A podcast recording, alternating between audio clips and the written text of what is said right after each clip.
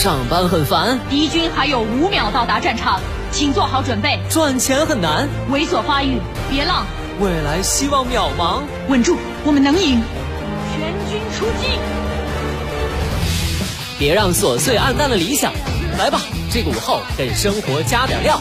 八八九午后加点料。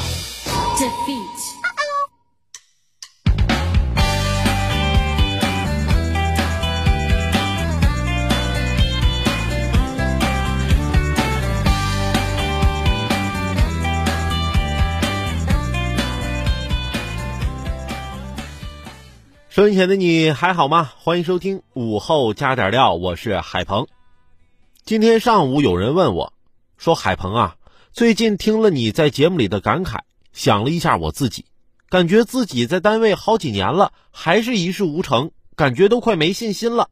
还好啊，每天听我的节目，有时候感觉挺受启发的，心情还能好一点，想让我鼓励鼓励他。唉，其实不是有那么一句话吗？当你怀疑生活跌落谷底时，不要气馁，你还有这个闲心可以怀疑生活，代表你还在下落的过程中。不信，看看下面这位的下落速度。十一月四号，有网友爆出，今年七月底，前体操冠军张尚武再次因为偷窃入狱。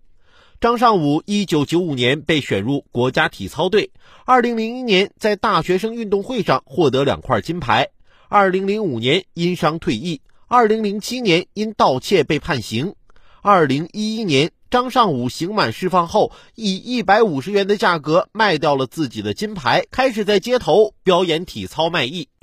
原本是站在体操舞台享受荣誉和鲜花的英雄，最终走上了犯罪的道路。让人唏嘘不已。或许当青春不在，风华过后，能最终留下来的，才是真正属于我们自己的东西。看看身边的人，我有个大学同学，毕业之后创业，本来只是一家小店，现在已经做到全国连锁了，实在是让人好生敬佩。看看人家，本以为啊能开个店就已经是巅峰了，结果人家才只是刚刚开始。还在持续上升，直到上升到了我们无法想象的程度。人家这样的例子，怎么就不能发生在我身上呢？